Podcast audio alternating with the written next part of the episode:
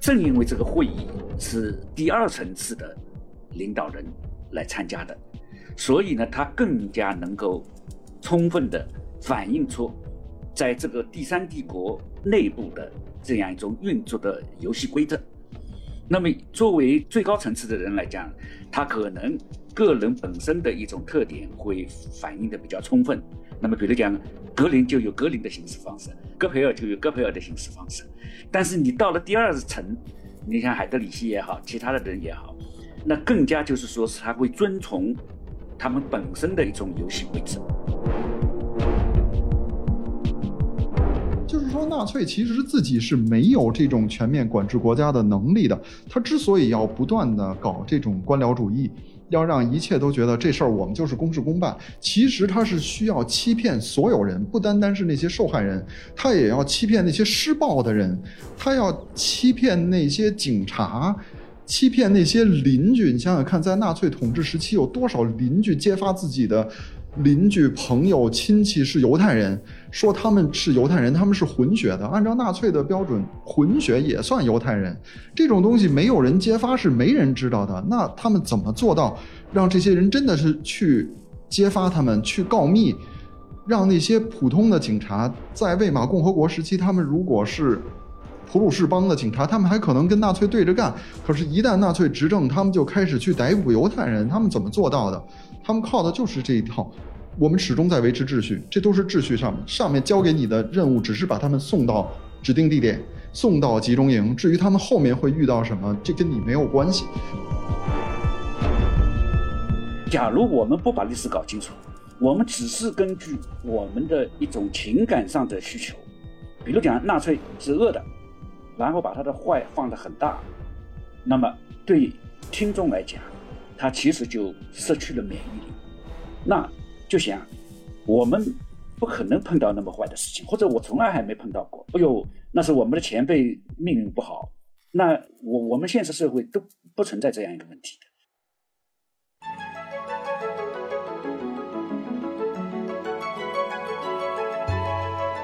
大家好，这里是问题青年，我是这一期节目的主持人郝汉。那这一期节目其实是我们的一个新的思想性的栏目，叫做“有点东西”。在这个栏目里呢，我们其实会围绕一些现象和文本，然后邀请我们的嘉宾和一些学者朋友们，梳理一些这种有点东西的思想和言说，也希望他们能成为青年人思考当下的一些起点。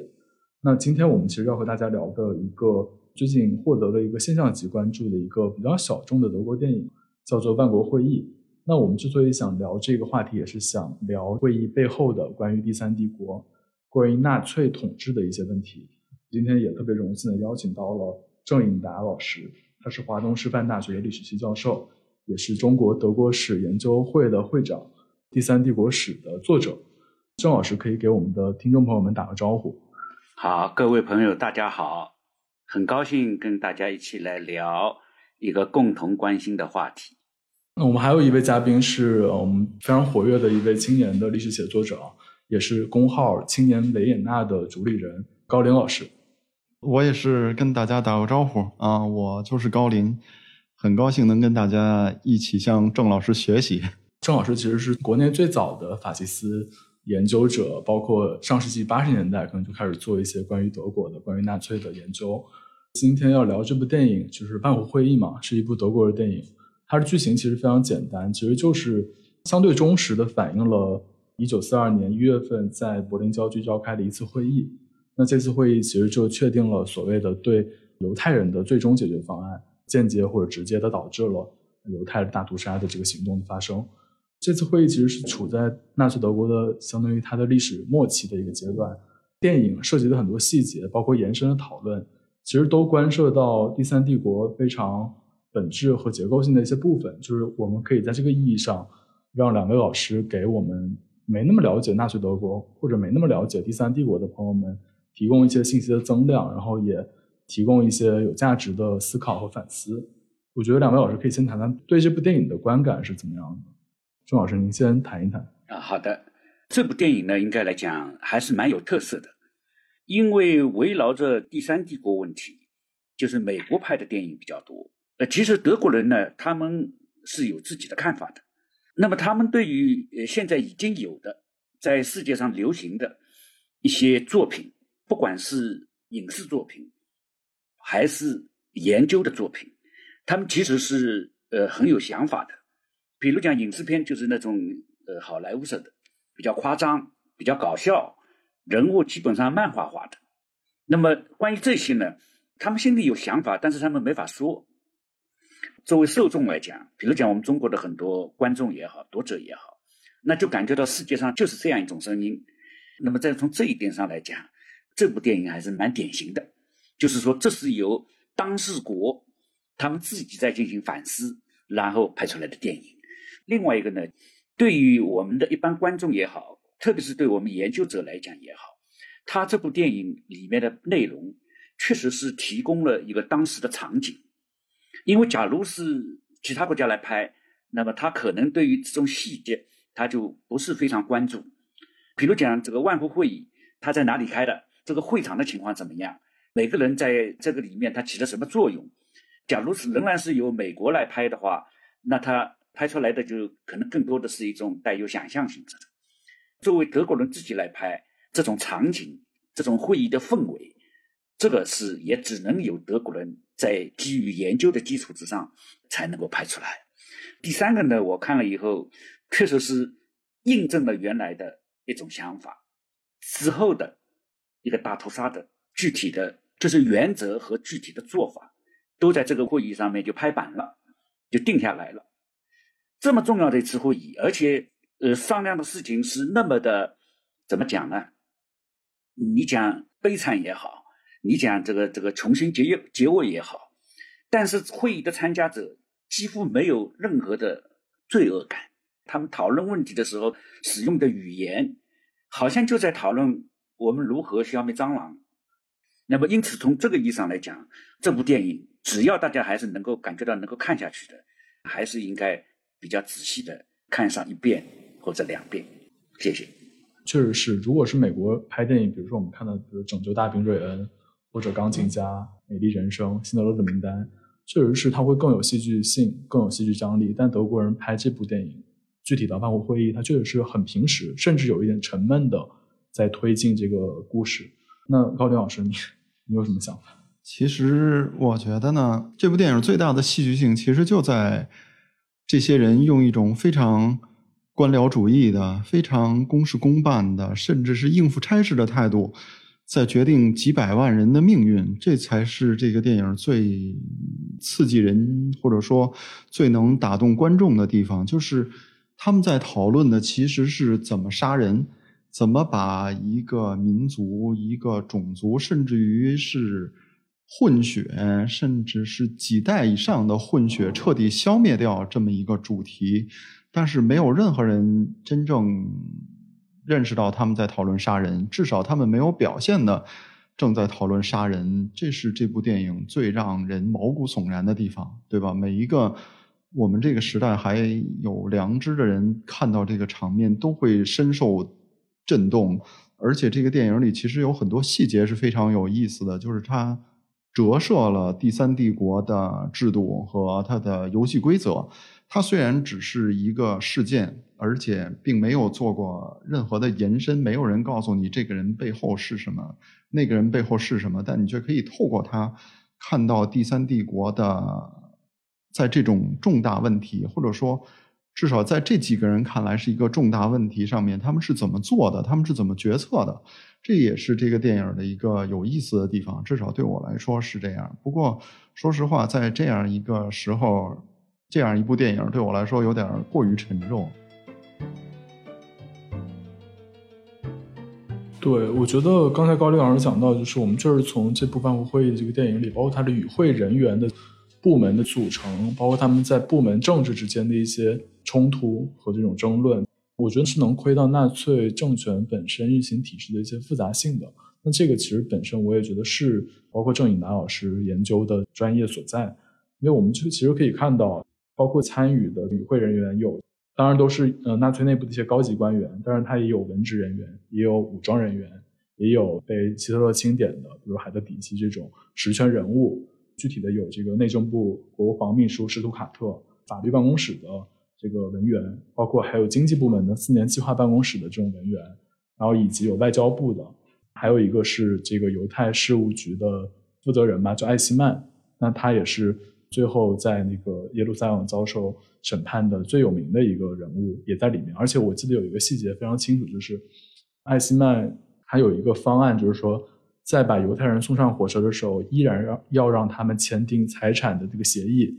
目的就是为了让这些犹太人在去送死的时候还保持着对秩序感的一种信任。他认为这个社会还是有秩序的，就他做这个事情是一个假动作，但这个假动作其实有非常技术性的动机，但这个动机的行动的本质是非常邪恶的。这个其实是一个很小的细节，包括还有一个细节是体现了他们非常高效的一个关照机制的运作，就是。呃，速记员，速记员在发生冲突的时候，速记员会看向旁边那个负责人的军官，速记员那个疑惑的眼神是这种冲突要不要记录下来？然后那个军官会点头说也要记录下来。就我觉得这都是我留意到一些细节啊，其实是纳粹就我看到一些细节，然后我不知道呃郑颖达老师会不会在这个电影中看到一些，比如说从您的角度出发是可以让大家了解到纳粹体制的一些更细节的部分，或者更。反常识的部分，大多数普通人可能你很难有谁不知道纳粹，或者有谁不知道法西斯。但是你说真的，我们有多了解它的运行机制，或者它内部的复杂性和矛盾？我觉得绝大部分人其实是了解不够的，而且我们也不是在一个欧洲的语境之下。嗯，这样就是说，这个会议的讨论的内容非常重要，但是从会议的级别来讲，它不是最高的。就是说，纳粹德国内部。围绕着犹太人问题，其实开过几次会议。那么在这个之前的会议，参加的人级别都要比他高一个层次。这个比如讲，从海德里希，海德里希在这个万湖会议上面，他是主持会议的，整个会议就是由他来拍板的。那么更高级的，在他他顶头上司就是希姆莱。那么希姆莱没有参加万湖会议，但是参加了前面的会议。因此，就是说，整个来讲，你包括在另外的会议上面，就前面开的会议上面，那么像格林啊、戈培尔啊都参加的。但是好在什么地方呢？正因为这个会议是第二层次的领导人来参加的，所以呢，他更加能够充分的反映出在这个第三帝国内部的这样一种运作的游戏规则。那么，作为最高层次的人来讲，他可能个人本身的一种特点会反映的比较充分。那么，比如讲，格林就有格林的行事方式，戈培尔就有戈培尔的行事方式。但是，你到了第二层，你像海德里希也好，其他的人也好，那更加就是说是他会遵从他们本身的一种游戏规则。因此呢，就是说这个电影里面的有些细节，一方面它是反映了作为德国人。他们的一个游戏规则，这种游戏规则呢，更多的可能跟第一个层次这个有点相像。那么另外一个呢，就是在反映纳粹的一种特点，在纳粹体制里面，你该如何行事？你怎么才能够不踩到地雷、不违规？但同时呢，你又能够不被人感觉到你没有维护该维护的利益。所以这个电影正因为它的呃是第二层次的这个人参与的会议。这个里面就折射出一个纳粹整个的统治架构。纳粹的统治架构最早的时候我们是不关心的，也就是讲，基本上认为啊，所有的一切事情反正都是希特勒做主，呃，希特勒一下令就可以了。更多的可能认为他就是个像黑社会一样的。你再深入下去呢，再想想不可能的。他这么大一个国家，而且他这个国家不是在平地上面，就是说在一片废墟上面建立起来的。它本身就是说是在原来魏玛共和国体制之下来进行改造的。那从德国人的角度来讲，他也是比较遵从秩序的。也就是讲，你原来的东西你要讲清楚，它坏在什么地方，它什么东西它该取消，那你要讲清楚。那么因此就是说，原来的机构正常的机构，它不少是保留的，保留的你还要继续运行。所以他们有些人代表的就是传统的，包括像这个总理办公室、外交部。政府里面的国会秘书，那么像这个都是正常的。但是呢，这个里面又出现了不少就是传统的原来的魏玛德国所没有的机构。最明显的，就是说党卫队算什么东西？党卫队到底党的机构还是政府的机构？那么，假如你是党的机构，那么党的机构跟政府的机构这里面的关系又怎么样？包括就是大家比较印象深的，在这个里面出现四年计划办公室。那么四年计划办公室又是怎样一个机构？那么这种机构呢，就是说从纳粹呃上台到他灭亡，这样一种乱的关系始终是存在。在二次大战刚刚结束的时候，当人们还没有深入进去进行研究的话，包括西方的作者，他们都讲太乱，就是乱的，你根本没有办法，或者用语言，或者是用图表的形式，把它的那种复杂的关系标出来。整个来讲，它就是像一团乱麻一样的。那么随着研究的深入，渐渐渐渐的感觉到，也不是说完全一团乱麻。你即使是乱麻，你好好的梳理，它毕竟还是一根一根的麻丝，还是能够理出来的。那么梳理出来以后，包括我们在第三帝国史里面，也是力图要把这样一种关系梳理清楚。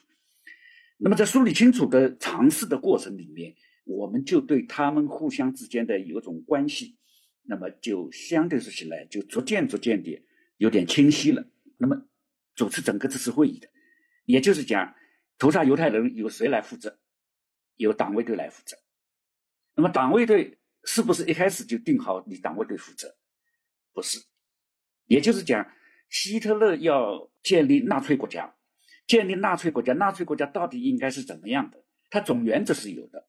他是反对西方的三权分立，认为西方的三权分立是把整个国家搞得乱掉了，搞得分裂了。然后他们呢，一定要组织一个共同体。这个共同体是不是独裁？一般来意义上来讲，肯定是独裁。但是他说我这个独裁是建立在民众拥护的基础上，然后我重大的问题也要通过全民公决来让民众表达你的意思。但是后来实际上都异化的，但至少他自己的宣传是这样的宣传。这个是一个总的原则，在这个总的原则之下，你既感到路易玛体制的一个结构有问题。因此呢，你是等于是我用你是为了以后取消你，在这个过程里面，你这个国家要运运转，运转呢就要建立新机构，建立新机构好了，就出现了一种，到后来希特勒也没有精力再去梳理这个事情。你比如讲，党卫队算什么？你原来冲锋队嘛，那么还有点讲得清楚，因为我们为了要夺取政权，我们在这个过程里面是需要一支像突击队一样的。那么这个突击队搞起来，后来就是矛盾重重，而且这个矛盾既有纳粹运动同整个社会的矛盾，还有一个纳粹运动内部，你纳粹党跟冲锋队之间的这样一个关系也是很复杂的。到后来，由于冲锋队不能使得希特勒满意，而且甚至于在希特勒眼睛里面，你已经成为一种主力了。那么因此就是清洗冲锋队，在清洗冲锋队的时候，他用了什么力量？那就是希姆莱管了党卫队，希姆莱这个人有自己的想法，有自己的野心，他就利用这样一个小小的党卫队。这党卫队他接手的时候才二百八十个成员，然后在他手里就变成了一个，其实就是控制纳粹德国的一个最主要的工具。那他什么都要管，然后什么地方都能够看到他，那这个本身就是一件怪事情了。是吧？尽管电影也反映出来，主持会议的海德里希他就是代表党卫队的，但是大家也感觉到好像很正常了，是吧？四年计划办公室是不能同他比的，就是四年计划办公室在组建的时候，它就是一个非常具有操作意义上的，就是说随着德国扩军备战，然后经济恢复，双管齐下，使得德国的原料问题供应不上了，因为扩军备战也也要原料。经济恢复也对原料需求非常大，那么就成为瓶颈口了。所以，希特勒下命令，我们要通过四年计划把这个问题解决，把原料问题解决，要使得国家的经济能够正常的高速发展，使得我们的国家在四年以后就是完成战争准备。但是我们知道，你这个东西就是个抓手，你说要解决原料供应的瓶颈口，那可以这么说，这本身它就是给了他一个扩张的一个肥沃的土壤，再加上一个更重要的因素，四年计划是由格林来负责的，格林是纳粹党内的第二把手，就是按照他们后期的规定，一旦希特勒出问题，格林就可以自动的接班，那就是说大家非常清楚了，就是说你是。这个党内的第二把手，未来的接班人，是吧？所以，在电影里面，大家也已经感觉到了，四年计划办公室非常厉害，是吧？但是，真的还不是从这个政府机构的正常的序列里面能够把它讲清楚的。它其实又是一个新增加出来的，导致了这种无序运行的，也是一个很重要的机构。那么，像这样的问题，你想，本身即使你是政府机构、党的机构，都梳理的非常清楚。完全按照规范来，也有本位主义的问题。那么你现在再有这么多的一种附加出来的这样一种机构，那么这个机构呢，往往到了具体运行的时候，就是看谁谁的喉咙响，当然你个性上面也有关系。另外一方面，就看你在整个的这个纳粹体制里面，你的头是处于一个怎样的位置。那么这个呢，就变成了只有在作为当时的人，他才能够知道哦。这个机构，你不要看它好像不怎么显眼，但是其实很厉害的，它是通天的。你假如格林有什么要求要跟希特勒去讲，那么希特勒从其他各方面考虑，那肯定他的要求很容易得到满足的。如果在某一次会议上面几个机构的代表在一起碰撞，最后就没有好果子吃了。那么这样的无形的影响，它就会起作用。所以总体上来讲，四年计划办公室。从理论上来讲，不算什么很重要的一个机构。其实，我觉得郑老师说的特别好。纳粹德国的体制是一个非常复杂，甚至于混乱的制度。它实际上是德国从德意志帝国，再到魏玛共和国，再到纳粹德国这个体制不断转变的结果。实际上，魏玛共和国的政治体制是对德意志帝国的一个调整。你会发现，希特勒。一九三三年，作为魏玛共和国的总理，然后在兴登堡总统死了之后，又通过元首法代行了大总统的职权，所以他成为国家元首。但是格林是普鲁士的总理，也就是说，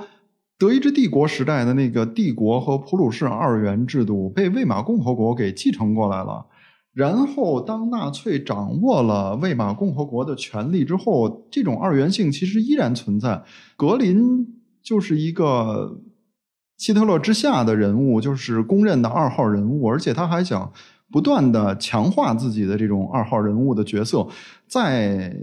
魏玛共和国或者说纳粹德国的这个国家层面，或者叫做帝国层面的内阁会议之外，还有一个普鲁士帮自己的内阁会议，这个东西被格林叫做小内阁会议。但是随着希特勒变成元首，而且越来越高高在上之后。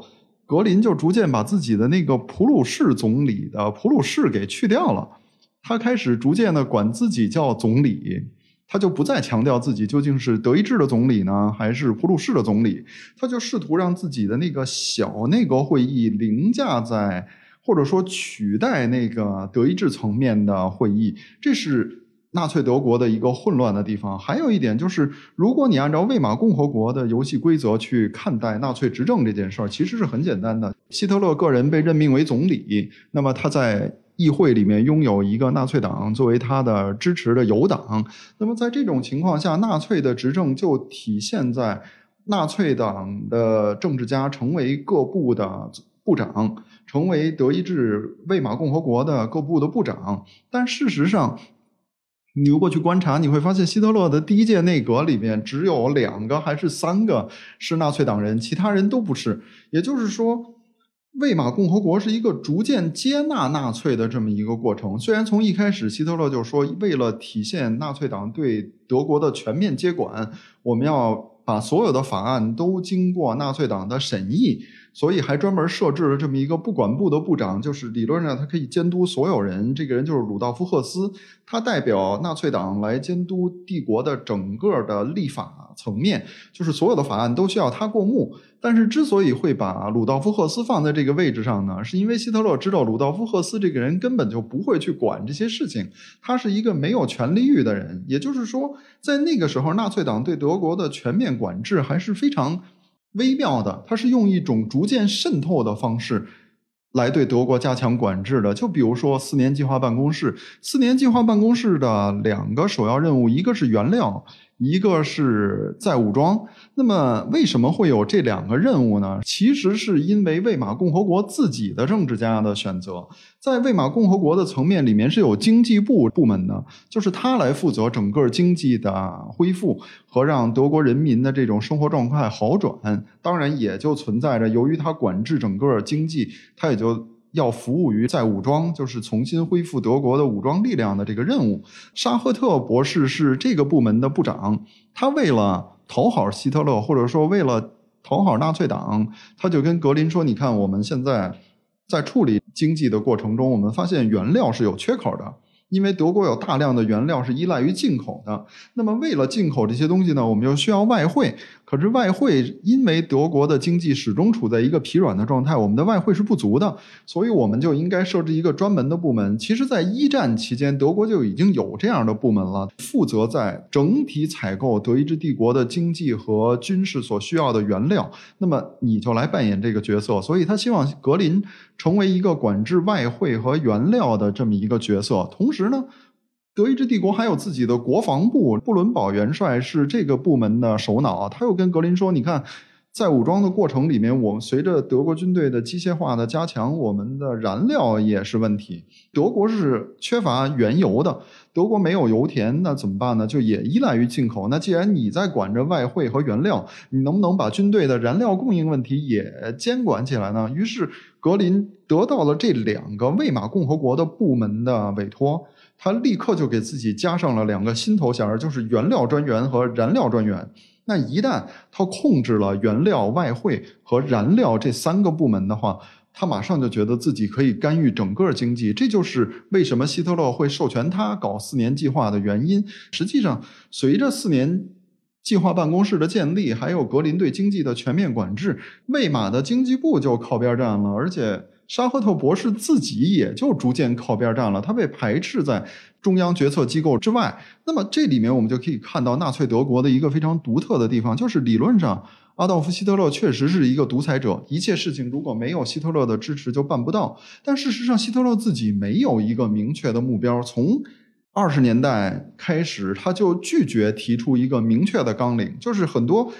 在纳粹党进行竞选的时候，其他党就说：“那你们反对我们，你们究竟想干什么呢？”希特勒就告诉他的宣传机构说：“虽然纳粹党有一个多少点纲领，但是我们不要对外宣传这些纲领，我们不要做出任何具体的许诺，因为所有具体的政策都是可能失败的。我们唯一要做的就是等待魏玛共和国自己失败，这是一种竞选上的策略。但实际上，如果你真的揪住希特勒，你把他关在一个房间里，问他你究竟想干什么？其实希特勒也是没有一个具体的目标的。希特勒理想的状态下，纳粹党最初的理想就是在二十年代，当他刚刚开始诞生，还有像三三年的啤酒馆事变的时候，纳粹党其实是希望自己能够通过党、通过他的中央机构、通过他的领袖来全面的管制德国的。但是随着三三年。啤酒馆政变的失败，希特勒就意识到纳粹党是不可能做到这一点的。就是纳粹党实际上是一个社会边缘人、失业人士、退伍老兵，还有这种人组成的地痞无赖，还有一些心怀不满的贵族，这些人组成的，他没有全面管制国家的能力。希特勒是很清楚这一点的。在希特勒的观念里，纳粹党唯一的价值就是替他摇旗呐喊，因为他是纳粹党唯一的价值，他是纳粹党里仅有的。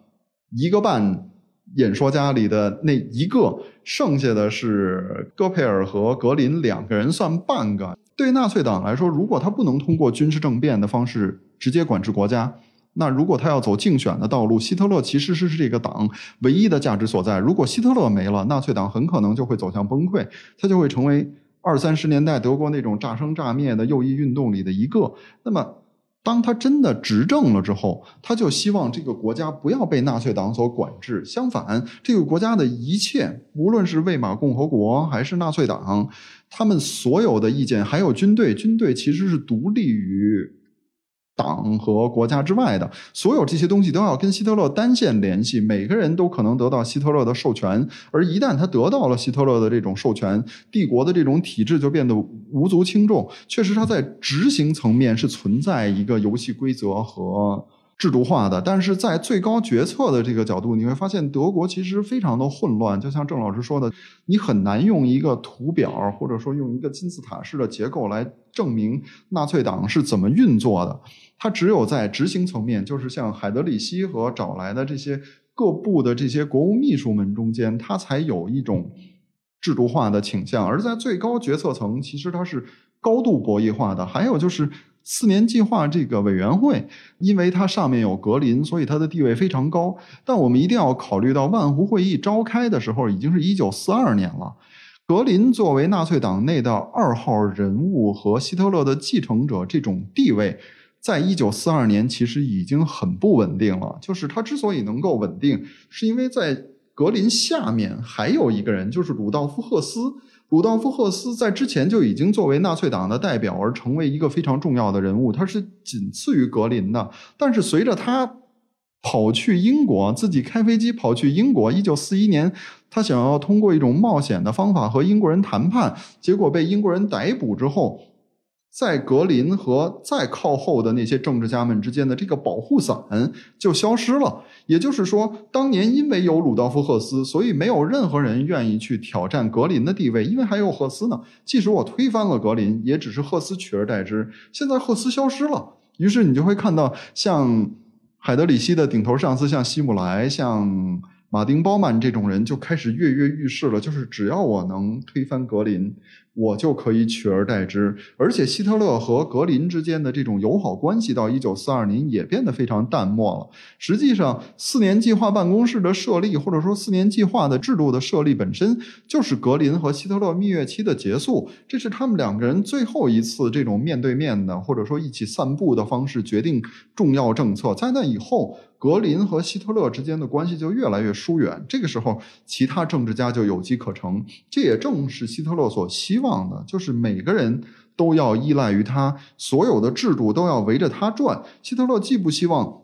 纳粹党全面的管制国家，他也不希望国家可以摆脱纳粹党，他希望第三帝国、纳粹党和军队全都处在一个。不确定的状态下，这样才能让他成为最后的决策者和最后拍板定音的人。这一点也是可以从《万湖会议》这个电影里面能够感受到的。四年计划办公室确实很厉害，但其实你们已经差不多了。这是一个没有表现出来的潜台词。嗯，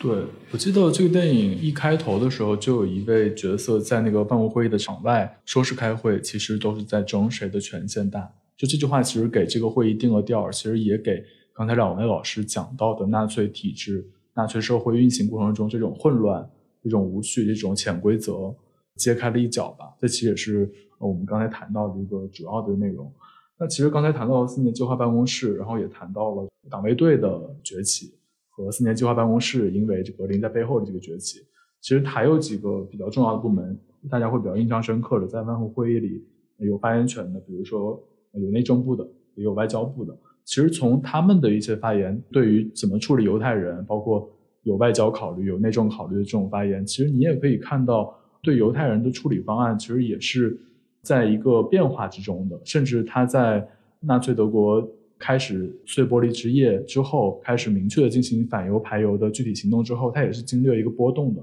甚至有一些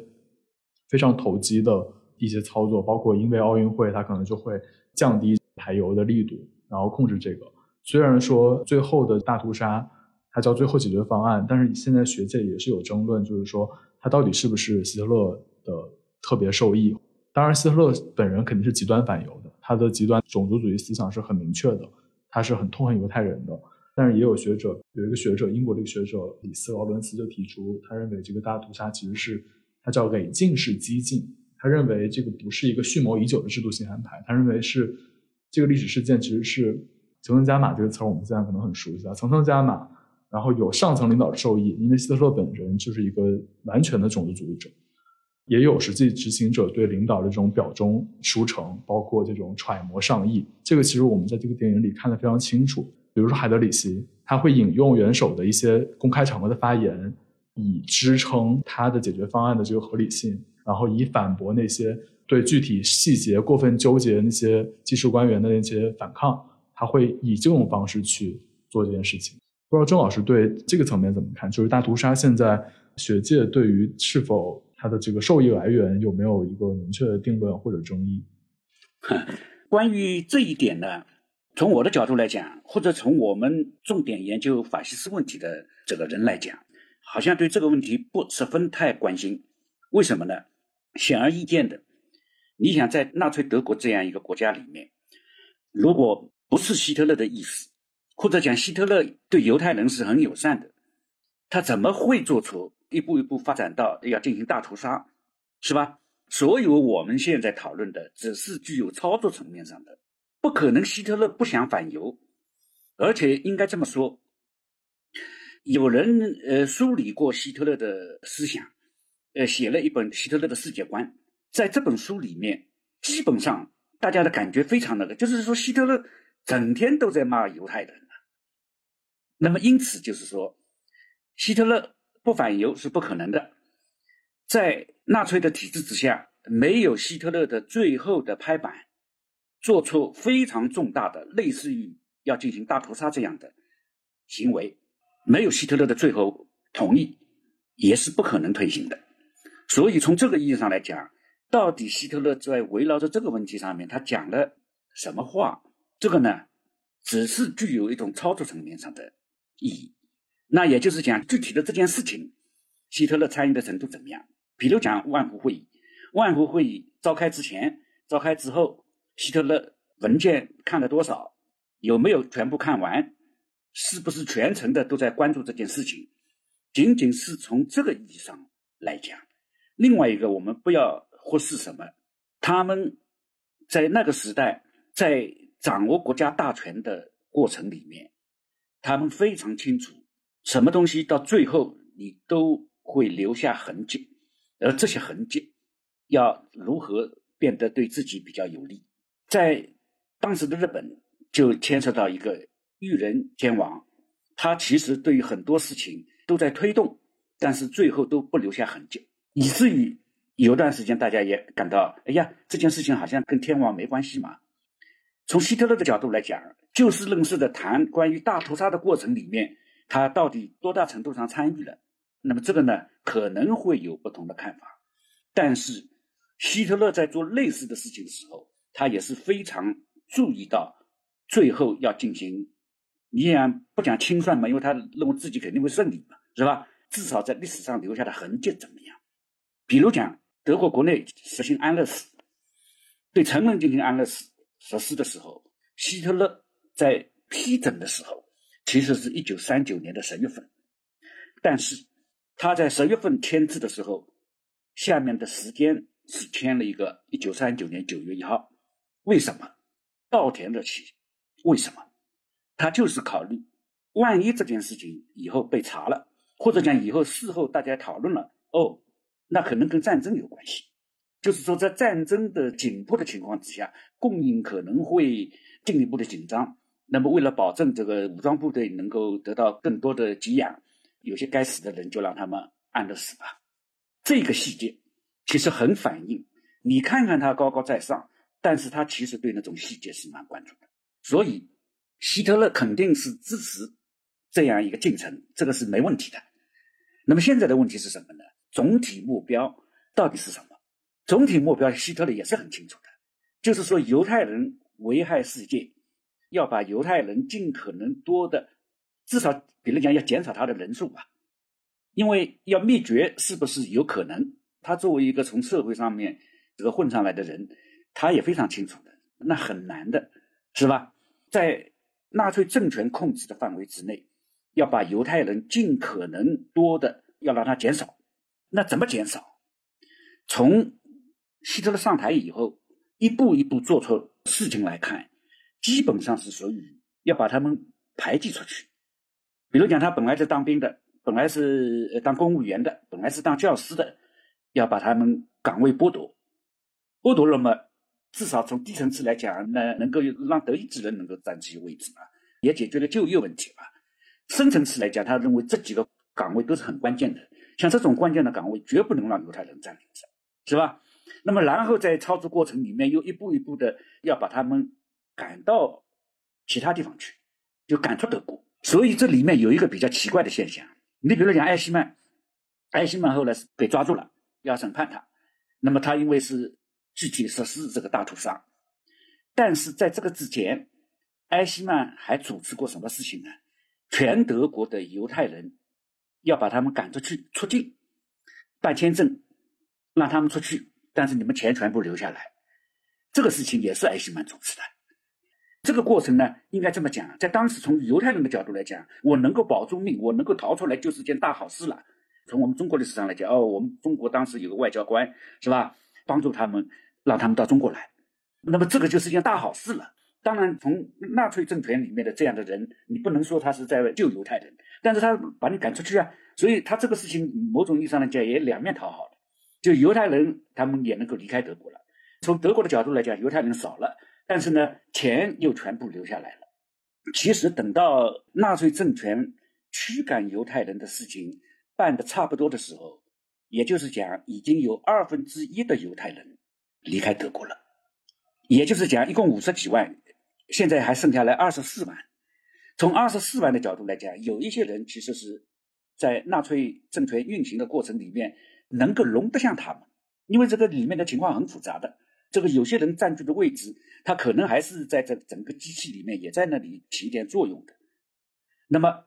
照理来讲，就不需要还有大规模的，因为能出去的也就出去了，能进集中营的也就进了，那么差不多了。但是问题就是说，他后来随着他的扩张在进行，在他控制之下的犹太人数量越来越多，特别是波兰，波兰的犹太人当时非常多。就是说，波兰的总人口的十分之一，百分之十是犹太人，三百三十万。那他本来德国也就是五十万，现在增加了三百多万。奥地利的犹太人也不少，捷克斯洛伐克的犹太人也有。那么这样一来，就是说你扩张的地方越多，犹太人问题就越棘手。你不是说应该把他们消灭吗？应该把他们赶出去吗？那你现在赶呀，确实他们是在赶。巴勒斯坦计划。马达加斯加计划到后来基本上都行不通。当时要召开万国会议，大背景就是这样。所以呢，我们也不要太强调了，以后就给人家的感觉好像他也没办法，是吧？这个问题出在你根本就不应该去做这个事情。但是你假如说是要限制犹太人，甚至于消灭犹太人，这个总目标不变，应该来讲发展到大屠杀，发展到万国会议，也是很正常的事情。就它必然会发展到这一步。不过就是在时间上面可能还有点变数，所以这个话题呢，我不希望大家就形成一种误解，就感觉到，哎呦，他也是一步步来的，甚至于也有点无奈的，是吧？所以那个叫累进式的罪恶这个表述，这个里面呢，就牵涉到对希特勒这个人的一个基本的估计。这个人其实年轻的时候是个文艺青年。那么文艺青年呢，应该来讲，他不是一个一种理科很好的人，就是整个脑子有点像一台精密的计算机一样的。呃，这个年轻的时候也是蛮随性的，是吧？我们有的时候开玩笑啊，曾经有段时间想去读那个建筑学院，有可能是这样。他建筑学院整个设计的一个建筑，外表看上去蛮好看的，最后可能就是像没头脑设计的一样，电梯没有的。他基本上是属于这样一种类型的。但是你这个总目标。你就决定了，你很多事情，它一步一步就会发展到这样一个阶段。我们作为历史研究来讲，要非常的精确的确定哪一件事情上面是谁责任更大一点，他实际上是怎么操作过来的。这个呢，从研究历史细节来讲是有意义的。但是，假如你这个潜台词就是要说明希特勒对这件事情没有太大的责任，这个是不可能的。也就是讲，你整个这个事业。你整个的这样一个运动，你就是把反犹放在一个非常重要的位置，甚至于有一位德国学者，他在讨论这个问题的时候，认为希特勒或者纳粹德国在中晚期的时候，基本上是追求两个目的：一个目的称霸世界，要更多的占领别国领土，也就是讲他要要在世界上当老大；第二个目的就是反犹。而这两个目的，他认为是有点放在同样重要的位置。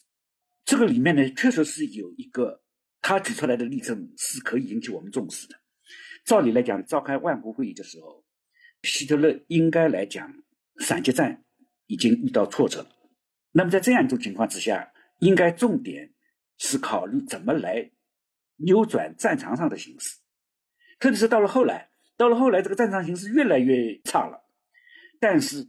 在屠杀犹太人方面，他们干得越来越起劲了，也就是讲他已经有这样的心态了：我即使要灭亡了，在我死以前，我也要把这个任务要多完成一点。这个就证明反犹太人要屠杀犹太人这样一个任务，在他的整个计划里面已经放到了一个不恰当的高度，不完全是一种手段啊。我们讲屠杀犹太人，比如讲是为了让国内的人更加紧密的团结起来，或者是我要剥夺犹太人的财产，你自己的政权这个整个命都不一定保得住了，但是你还在大肆屠杀犹太人，而这个屠杀犹太人是要影响战场形势的。因为如何屠杀，那你至少还要派人派兵。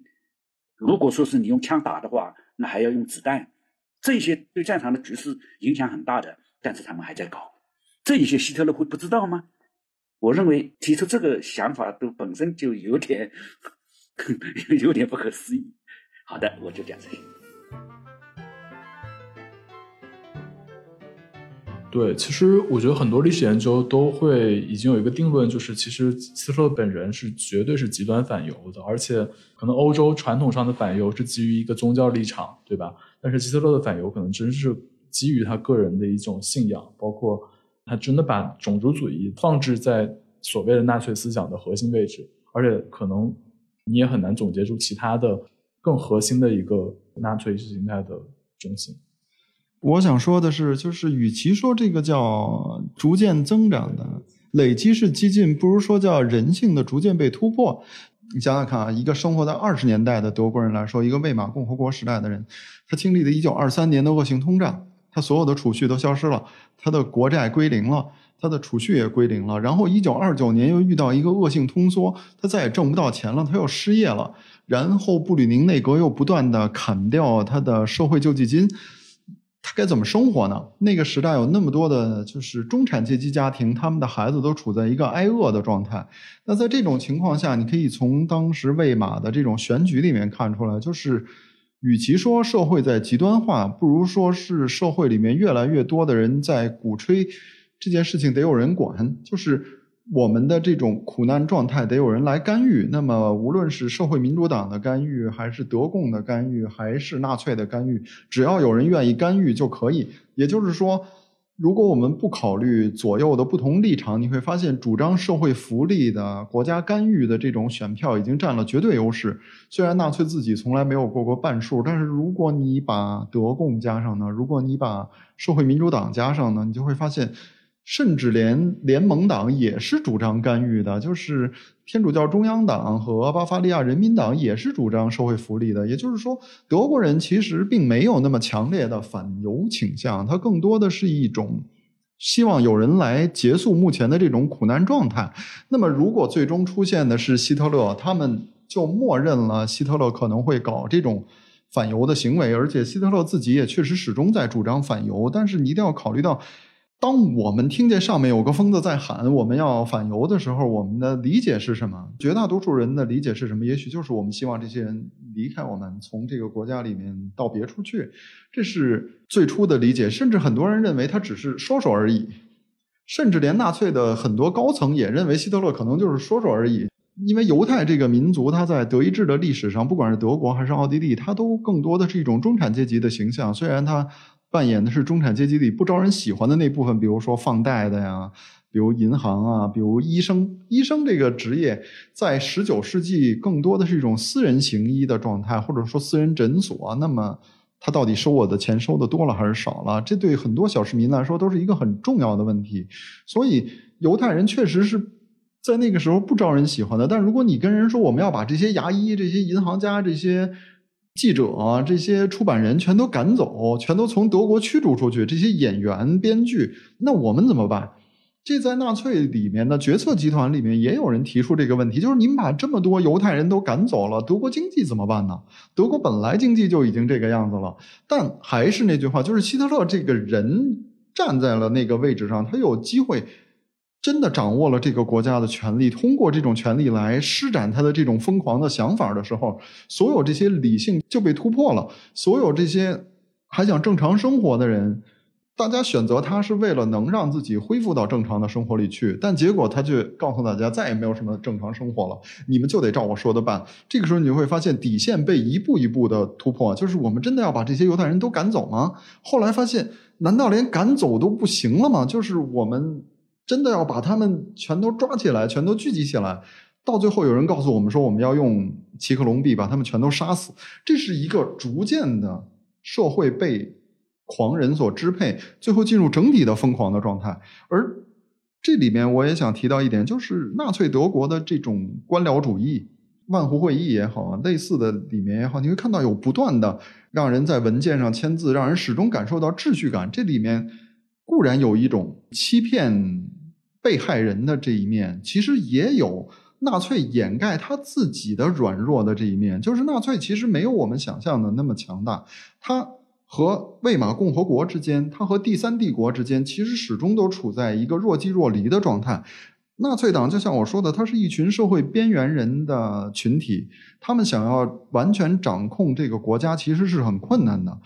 而且他们没有人才，你会发现纳粹党无论是军事上还是经济上，比如格林要搞空军，他依赖的是汉莎航空的人；然后格林要搞管制经济，他靠的是法本的专业人员。就是说，纳粹其实自己是没有这种全面管制国家的能力的。他之所以要不断的搞这种官僚主义。要让一切都觉得这事儿我们就是公事公办，其实他是需要欺骗所有人，不单单是那些受害人，他也要欺骗那些施暴的人，他要欺骗那些警察，欺骗那些邻居。你想想看，在纳粹统治时期，有多少邻居揭发自己的？邻居、朋友、亲戚是犹太人，说他们是犹太人，他们是混血的。按照纳粹的标准，混血也算犹太人。这种东西没有人揭发，是没人知道的。那他们怎么做到让这些人真的是去揭发他们、去告密，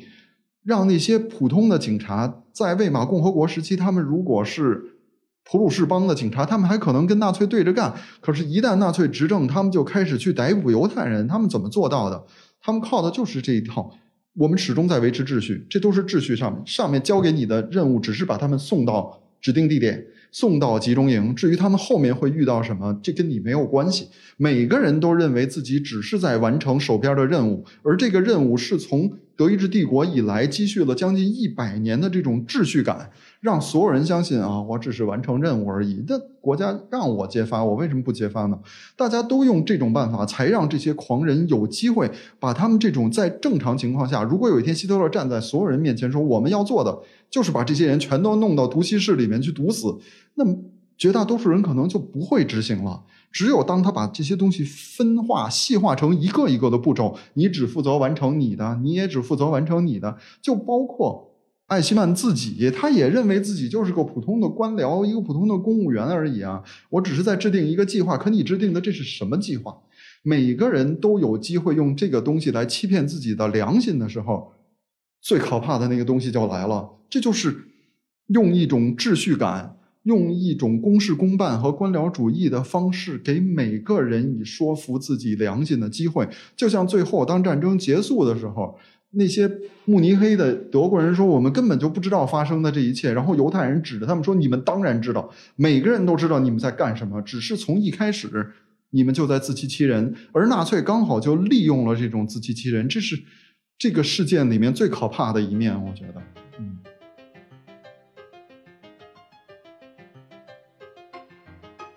我觉得其实还有一个角度，我们我觉得也很有探讨的价值。我记得这个会议里面有一个概念被海德里希提出来，叫做欧洲新秩序。他们有一个这样的蓝图，然后纳粹帝国其实他认为他们所有人与会者通过做这样或那样的事情，他其实是在为拯救欧洲、拯救西方文明做出一些特殊的贡献，他们有这种历史感。当然，这种历史感在我们今天回观下来，当然非常疯狂，也非常的匪夷所思。但是，其实我也知道，纳粹研究在某一个阶段，其实他从德国的思想渊源和哲学渊源中去寻找纳粹德国的可能性，或者纳粹德国施政的一些精神性上的这种特点，它其实是有一度是很流行的。其实从歌德到黑格尔到尼采。包括甚至希特勒自己，可能他自己自认为自己非常推崇尼采，自认为自己是尼采的信徒。那其实德国思想家中一直就有人认为德国人对西方文明，或者尤其是西方的精神世界，负有特殊的这种使命感和责任。我们也能从办公会议中看到这一点。那这个层面，两位老师有没有一些知识上的增量能给我们提供？因为我之前也有听过郑以南老师在 B 站上的讲座，其实也有讲过这种德意志文明的这种初探。我觉得是不是也能给我们呃做一做科普和普及？这个呢，确实是在我们国家对德国历史的误读这个问题还是蛮严重的。关键是什么呢？就是对于这个呃德国的神圣罗马帝国这一段，我们基本上有点误读了。呃，其实假如把这真实的德国历史，使德国的国际地位经历了一个 U 字形的变化，它的起步阶段。由于种种原因，就给了他一个欧洲霸主的地位。到了一定的时候，具体来讲，按照希特勒自己的分析，他认为就是三十年战争，就宗教改革引起了三十年战争，然后德国的地位就降下来了。那么随后在近代，以普鲁士为主要的抓手，又开始一点点朝上爬，所以就造成了一个明明是奥匈帝国奥地利的子民希特勒。他是成了普鲁士的粉丝，他就是一有机会，他就要往普鲁士那里去，所以他后来就是离开维也纳到德国，就是一个很好的表现。由于德国原先头上顶着是神圣罗马皇帝的光辉的地位，所以在他们的心目中间，包括他们的语言里面，他们其实对我们认为的一些发达国家，他其实都有自己的看法。比如讲英国。英国它比较强调，英国是一个岛国，岛国很容易产生海盗文化，海盗文化是比较强调民主的。那么还有一个就是法国，所以有人经常会问我们，就是说为什么德国不去按照自由、平等、博爱这个路走？那么海盗文化当然不去谈它了，是吧？因为跟海盗文化相对应的，他们就是认为在欧洲大陆上面，它是什么呢？它就是一个强调社会有机体。那么社会有机体，照理来讲，法国也应该是这样。那么法国由于它的一个特殊情况，他就提出了自由、平等、博爱这样一种思想的提出来，对德国其实是形成了一个比较大的冲击。因为当自由、平等、博爱思想兴起的时候，德国正好是处于一种低谷状态，就是在游字形这个里面，它是处于下面的这样的位置。因此呢，它有要跟上去的一面，所以就造成了有德国启蒙运动。但是时间不长，很快他又觉醒了。我们为什么一定要去按照他们的这个理论去走呢？这样一来，就逐渐逐渐的形成了德国自己的思想。而这个思想呢，到了这个魏玛共和国时期，魏玛共和国是一个比较世界化的这样一个倾向，更多的就是说，按照对于原来坚持德意志独特道路的人来讲，他过于的世界化。过于的西方化，所以在二十世纪二十年代的时候就兴起了保守革命。这个保守革命跟原来的一九一四年思想，跟原先的德国的思想基本上是一脉相承的。你这个里面呢，我简单的谈一下一九一四年思想。一九一四年思想有几个要点：一个，他是认为我们的一九一四年思想是一七八九年思想的替代品。一七八九年是一场破坏性的解放的革命。一七八九年的思想是无限制自由的思想，走向了无限，认为自由、平等、博爱是真正的实作的商人理想，为的是迅速赢得所有个人的赞同。而他们所坚持的一九一四年的思想，认为是一种建设性的革命，有自己的尺度。他们认为，他们跟法国的思想最大的区别是什么？最大的区别就是 organization，就是我们是一个有组织的。甚至于到了纳粹时期就强调叫有机结构，就是 organization 的这样一种思想。这种思想就是说，社会是一个有机体，然后各个人在这个有机体里面，在这个架构里面都处于不同的位置，不同的位置最后的目标保证这个群体的一种正常的运行。那么有时候我跟其他人在解释的时候呢，我我就讲，他认为英国是一种海盗文化，海盗文化就是说强调个人主义，甚至于到了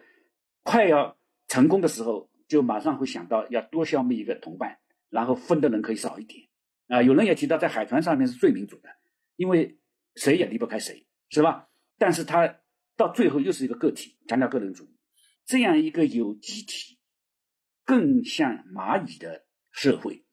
和蜜蜂的社会，你如果从蜜蜂的社会来讲，蜂王地位很高吗？蜂王很幸福吗？他不过就是说，他的任务就是要繁殖后代而已，是吧？那么他认为人基本上也应该是这样，所以从他们的角度来讲，凡是否定这种结构的 organization 的思想，其实都是一种带有歪理邪说性质的。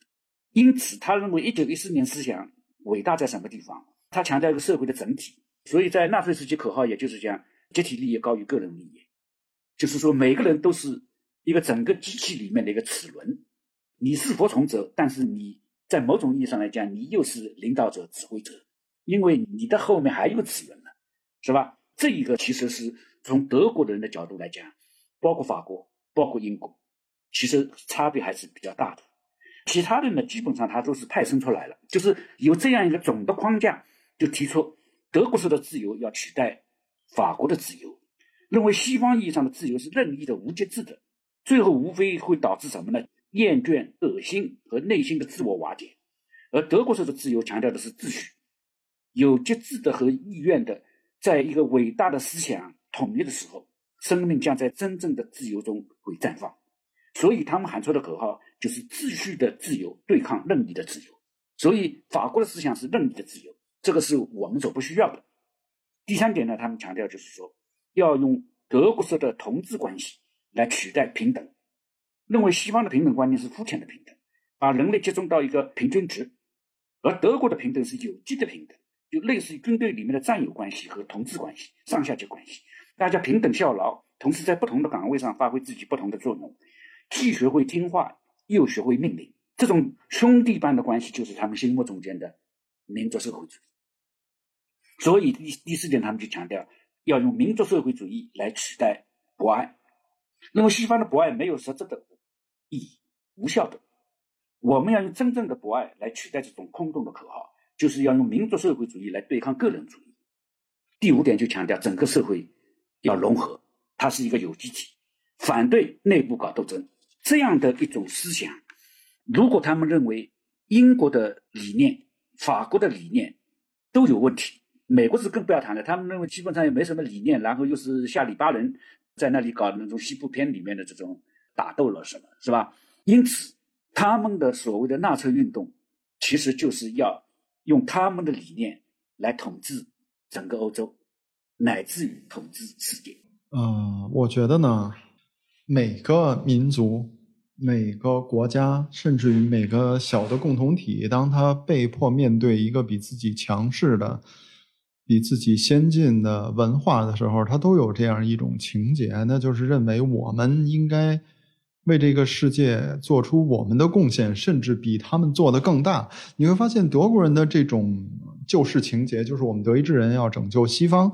这个东西并不是德国所独有的。你会发现俄国人也有这种想法呀，就是俄国人。早在十九世纪就认为，他那个西方跟德意志人的西方还不一样。你会发现，西方这个东西是逐渐向东扩散的。对德意志人来说，莱茵河以西，甚至于再往，当然这个莱茵河不是整个莱茵河啊，就比如斯特拉斯堡那个莱茵河大桥，过了那个莱茵河大桥就是西方了。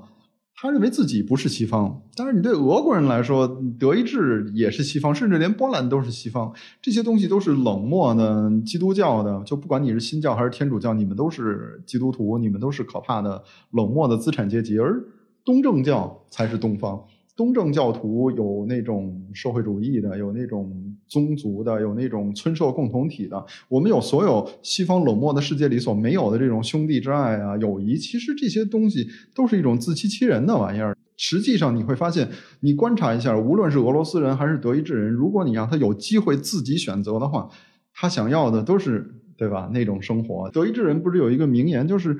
德意志人有两个高潮，一个是德意志帝国建立之前，就是十九世纪初，那个时候很多人就跨过大西洋去了美国；还有一个是德意志帝国建立之后，在十九世纪前期是美洲大量进口欧洲的产品，所以那个时候坐船过大西洋是很贵的，除非一个。德意志人下定决心抛家舍业，就跟犹太人后来逃走是一样的，就把自己所有的财产换一张去美国的船票，他才能去新大陆。而到了十九世纪第二帝国建立以后，尤其是俾斯麦执政时期，你会发现，随着美国开始向欧洲出口了。从欧洲进口的东西越来越少，过大西洋的船票便宜了，于是德国人就开始大量的过大西洋。所以俾斯麦下台以后，他的继任者就是卡普里维帝国宰相，曾经说过一句话，就是我们德国要么对外出口产品，要么对外出口人。大量的德国人会过海，为什么？就是因为在德意志的生活实在太痛苦了。就是他们会写信，他们不但自己会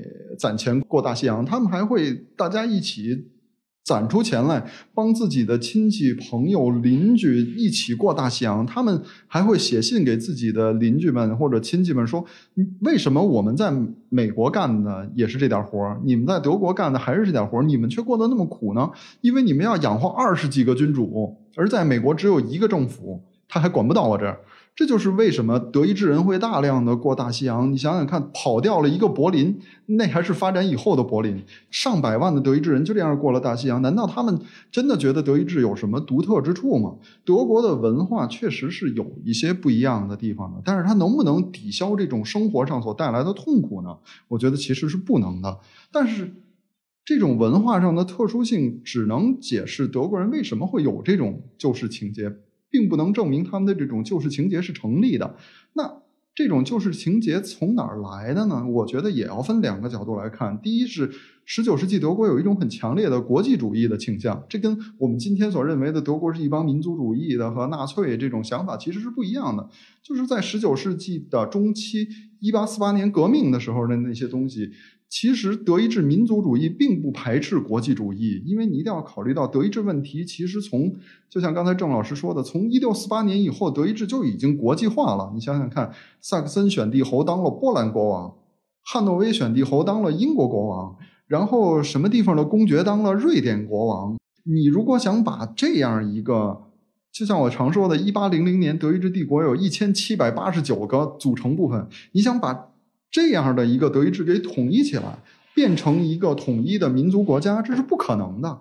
而且这些君主还都有自己的外国背景或者外国亲戚，那么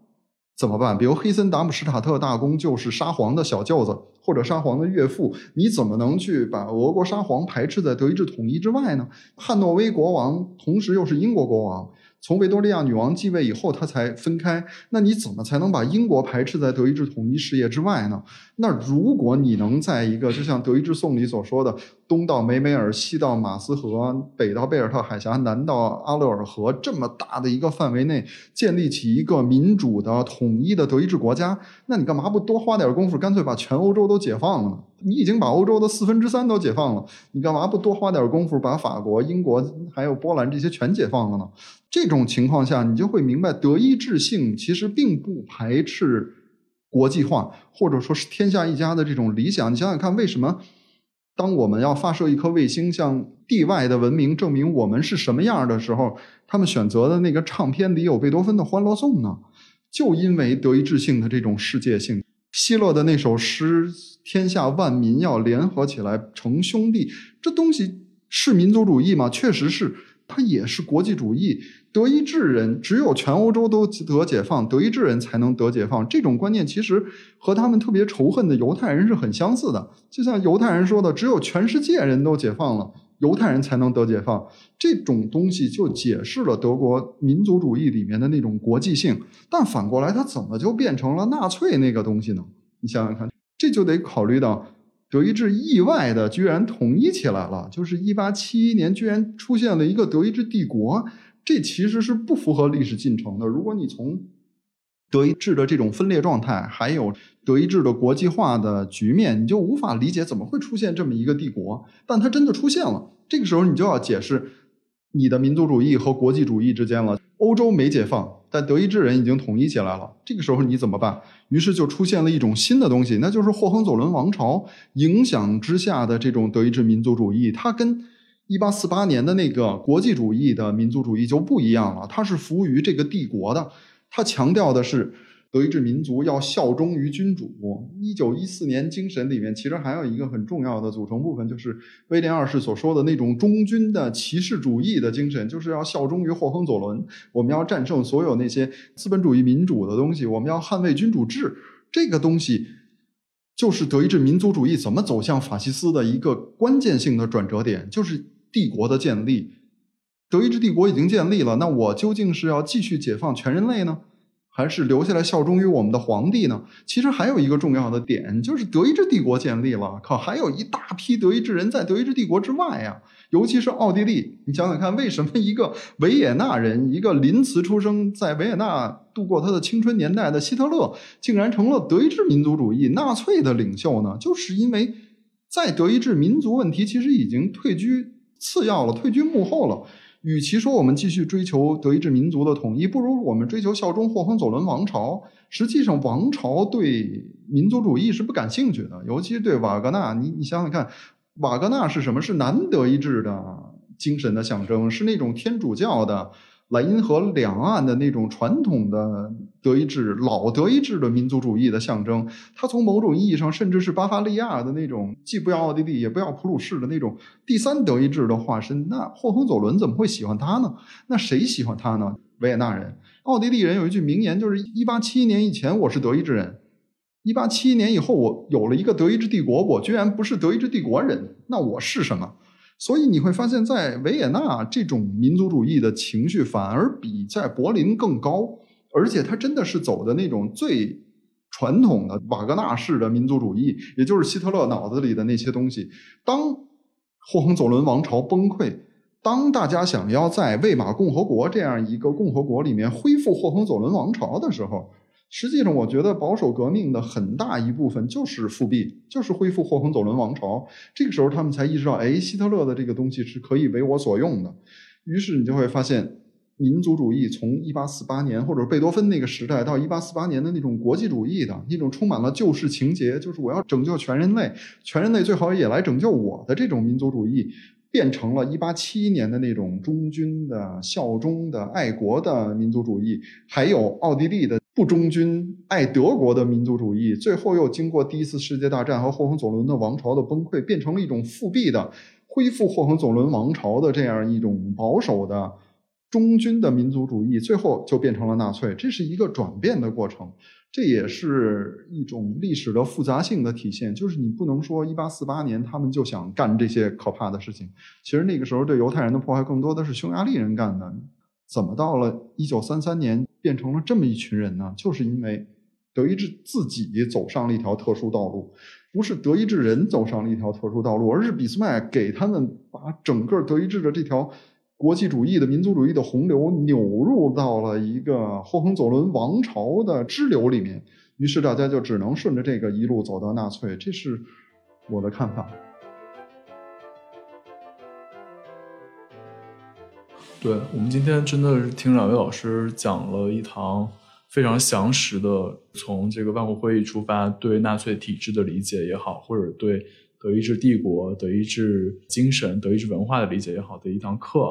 那其实我最后也想以一个问题就结束我们今天的讨论。就我之前其实有机会去采访过那个《第三帝国三部曲》的作者，是一个英国的历史学家，叫理查德·埃文斯。他其实到目前为止也是非常高龄的岁数了。他一直在伦敦的一个公共讲座的一个学院，义务的给英国的公众讲第三帝国的历史，是以普及性的方式去讲的。当然，作为英国人，作为一个欧洲人，啊，我们很能理解这种反思性的这种常设机构的这种环境和大家对纳粹的这种反思的一种日常的状态，包括有这样的机构，有这样的老师在。那我也想问一下郑老师，你觉得对于中国人而言，或者说您